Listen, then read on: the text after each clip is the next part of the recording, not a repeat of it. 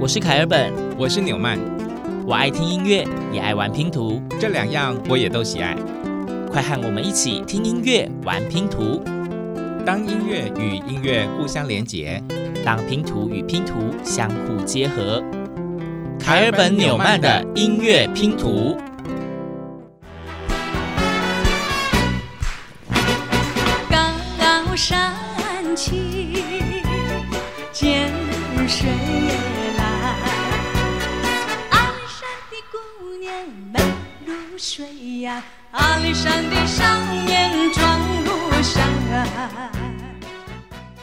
今天节目的第一首歌曲，我相信应该是大家都非常耳熟能详，甚至每个人应该都唱得出来的曲调吧。高山青，涧水蓝。大家很熟悉的《高山青》，呃，其实呢，它是一九四九年一部电影叫做《阿里山风云》的主题曲，当时的歌名叫做《阿里山姑娘》，作词呢是邓雨萍。作曲是周兰萍，不过到了一九五二年的时候呢，知名的音乐家黄有利呢将它改编为《阿里山之歌》，邓雨萍作词，那他自己编曲，我们资深的歌星青山演唱。那后来又把它改名为《高山青》，这样大家有听懂吗？对，然后因为他当时的歌曲系就在描写阿里山那一边的风光，还有一些邹族的景色，所以曾经有被误认为是邹族的古调，但是其实它并不是邹族的曲调。对，而且呢，刚刚提到这部电影《阿里山风云》呢，我们顺道一提，它是台湾战后拍摄第一部国语电影，而随着电影的播放呢，这首《高山青》也到处传唱，包括传到了中国大陆。对，好，很特别冷知识。二零零七年，中国第一颗探月卫星嫦娥一号用这一首歌曲搭载，这是什么意思？发射火箭的时候播高山青哦，有点需要哦，那个就是抢地盘的味道啊。好，到了二零一零年呢，它也被选为广州亚运会开幕式中华台北代 表团的进场音乐哦，真是很厉害的一首歌曲，占有大家就是记忆中非常多的拼图，那绝对是时代性的代表意味。好，那今天节目一开始，我们对高山青做了这么多的描述，为什么呢？因为其实继之前的某些集以及上一集，我们跟大家介绍了在台湾在高雄的巴洛克独奏家乐团他们的作品之后，呃，其实有不少的听众表示说这些音乐很特别，但是又有很熟悉的韵味，然后他们非常的喜欢。那因此呢，我们也获得巴洛克独奏家乐团的支持，他们非常热情的，就是也跟大家分享他们的作品，尤其是在我们之前讲到说，从二零零六年开始，他们一系列的台湾歌谣保存计划的一些作品。那今天这一集呢，我们一样就是用他们的其中一张专辑。这一集在台湾歌谣保存计划里面呢，也是蛮特别的。他们用的一样是在这一片土地上，大家可能时代共同的记忆，你熟悉的音乐，但是他们将它跟西方的经典古典音乐重新糅合，和诞生出全新的风貌。比方说，这首《高山青》。就被编曲家桑磊伯重新编曲之后，融合了巴赫的《布兰登堡第五号协奏曲》的风格，重新创作。那么，就是一种东西跨界的概念，完成了这首《高山青协奏曲》。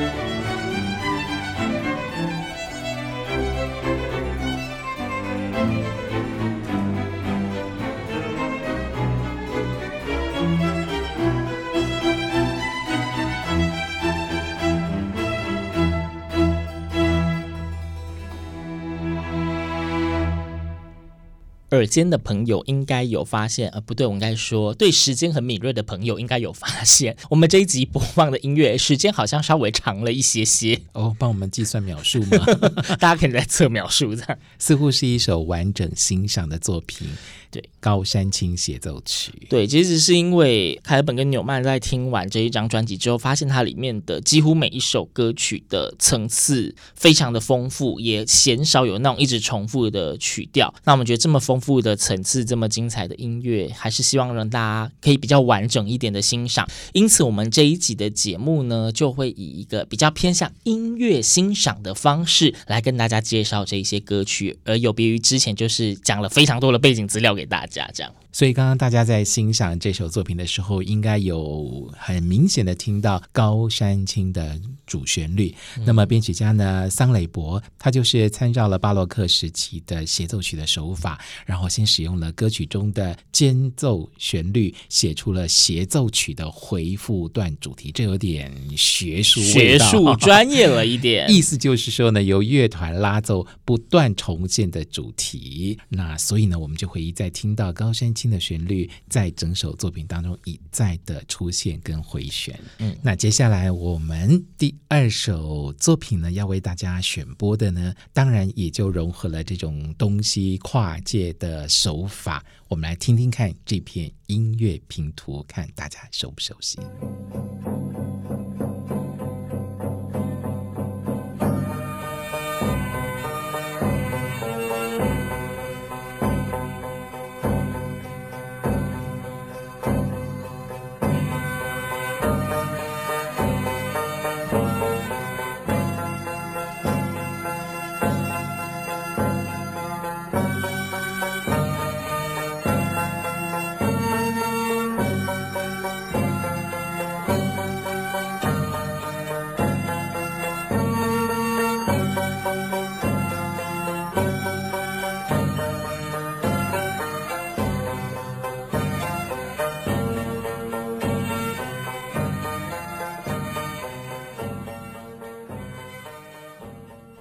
没有歌词。但是这个旋律一响起，我相信很多人应该脑海中自己就浮现了歌词。男儿当自强，有没有？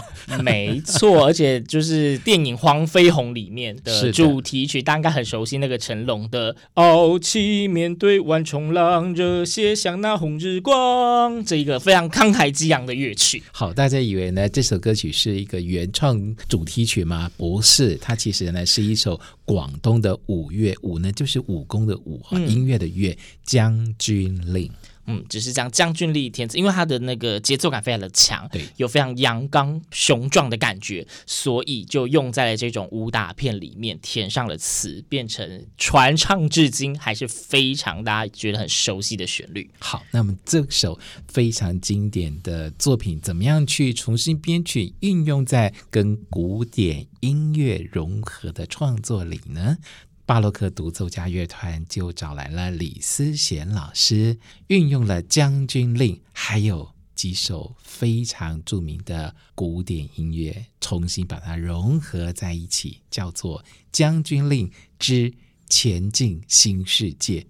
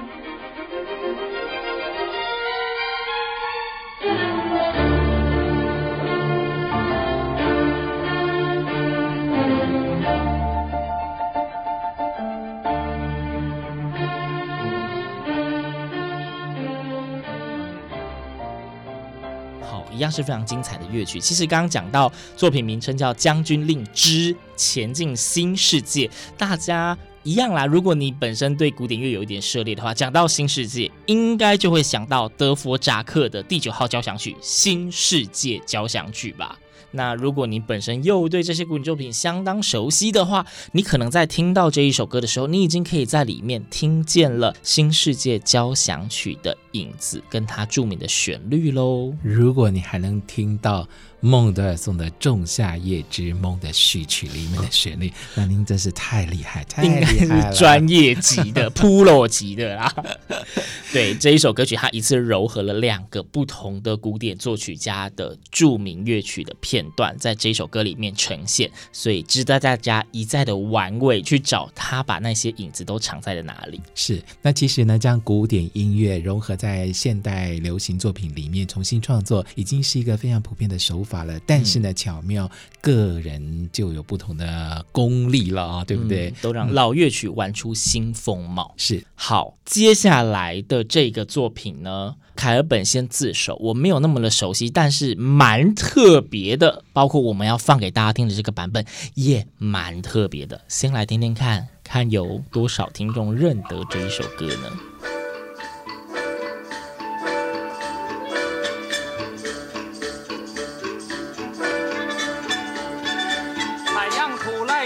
山哟，从早到晚看不完的路啊，吃不饱来穿不暖呀，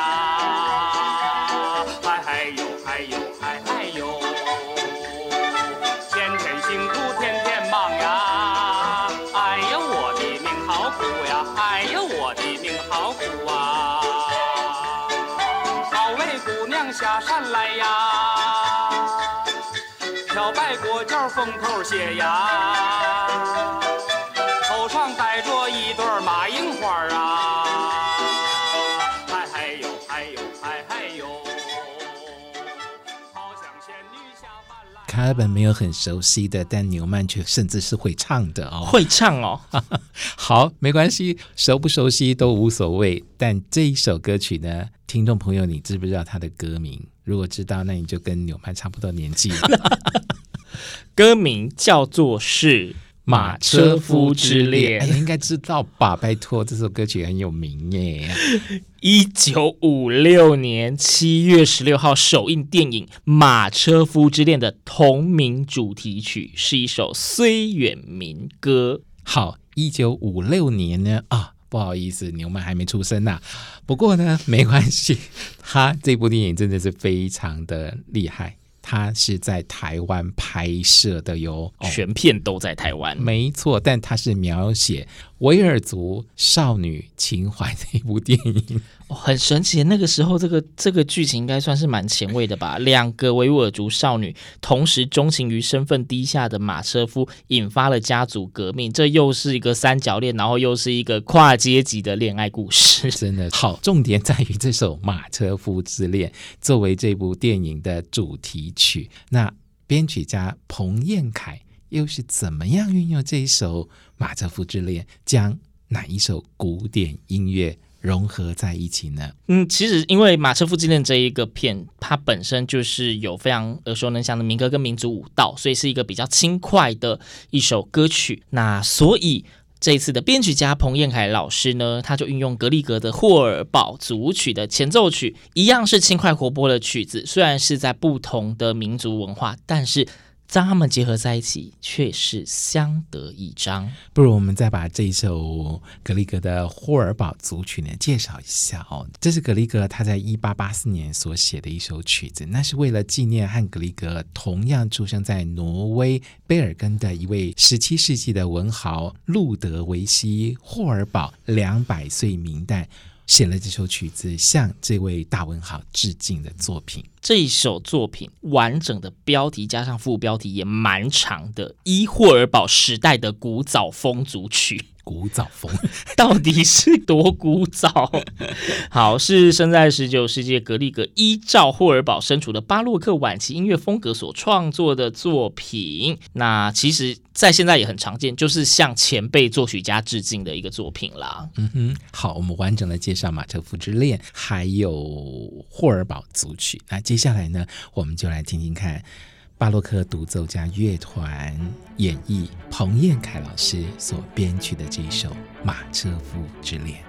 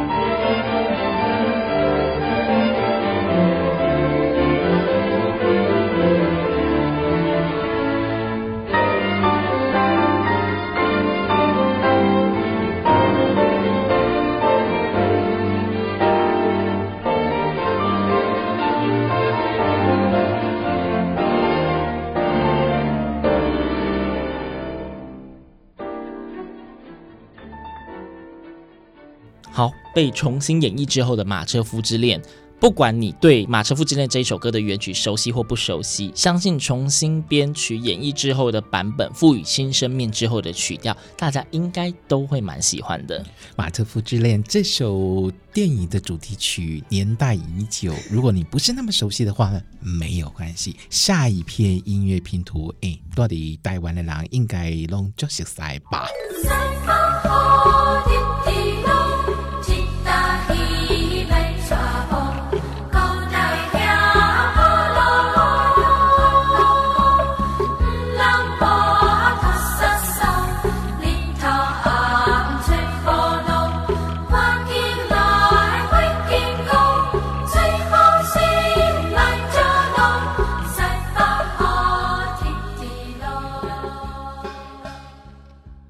塞北河滴滴落，这应该是在现在的季节，还有些地方可以感受到的吧？嗯，对，大家应该非常熟悉，而且都会唱吧？对，而且不论你本身对于台语会讲或不会讲，这一首歌你应该都会听过，甚至也可能都能够唱。对，它是由叶明龙作词，黄敏老师作曲，流传已久的一首台湾的歌谣。他最早创作这一首歌曲，那个背景好像是呃描写在嘉南平原生活的时候，在平原农地上被西北雨追着跑，因为塞巴吼就是那种午后雷阵雨，对，来得快去得快，从这一边下到那一边，就是玩你追我跑的游戏。嗯，对对对，塞巴吼滴滴落嘛哈，啊，接下来一被传播安尼哈，大家要听啊哈，大家都很想听啦。好的，那这一首非常经典的乐曲呢？呃，巴洛克独奏家乐团邀请到郑乃轩老师重新编曲，嗯、而且结合的这个曲调呢，哇，也很厉害，大有来头。应该不论你是不是对古典乐非常熟悉，都一定会听过它，因为甚至那种就学时期的音乐课本都会写。是，那就是维瓦蒂的小提琴协奏曲《四季》。嗯。那郑乃轩老师呢，他运用了维瓦蒂非常知名的四季，有春夏秋冬哦。那挑挑选了哪一个季节会比较适合跟塞巴侯迪迪洛做连结呢？估计就是夏季了吧？哦，夏季为什么？雷阵雨嘛，对，但其实维瓦蒂他在他四季的夏季里面也有这一种类似雷阵雨的急促音群的景象。那个景象是非常非常贴切的，是。于是呢，就出现了这首作品，叫做《当维瓦蒂遇上西北雨》，好白话哦。一样是小提琴协奏曲。那在这一首歌曲里面，他们除了融入了维瓦蒂的小提琴协奏曲《四季》之外，他还拼贴了维瓦蒂的另外一首长笛协奏曲，叫做《金丝雀》，就是要呈现夏天的时候，可能是稻田或是森林间的鸟鸣声。是这样的编曲手法呢，真的是非常非常的巧妙。所以各位听到我们这样介绍之后，是不是也非常期待能够听到巴洛克独奏家乐团来诠释这首非常有趣的作品呢？对，那今天我们所有介绍的歌曲呢，都是收录在巴洛克独奏家乐团他们的专辑《音乐绝旅》里面发掘的绝，嗯，旅途的旅。那这一片专辑都是东西跨界的音乐呈现。那希望今天我们以东西跨界音乐绝旅作为主题所挑选的这些歌曲，各位听众都非常的喜欢。那喜欢的话，一样他们线上串流都有可以去找。好，节目最后呢，我们就来欣赏这篇音乐拼图小提琴协奏曲《当维瓦蒂遇上西北雨》。开本纽曼的音乐拼图，我们下次见。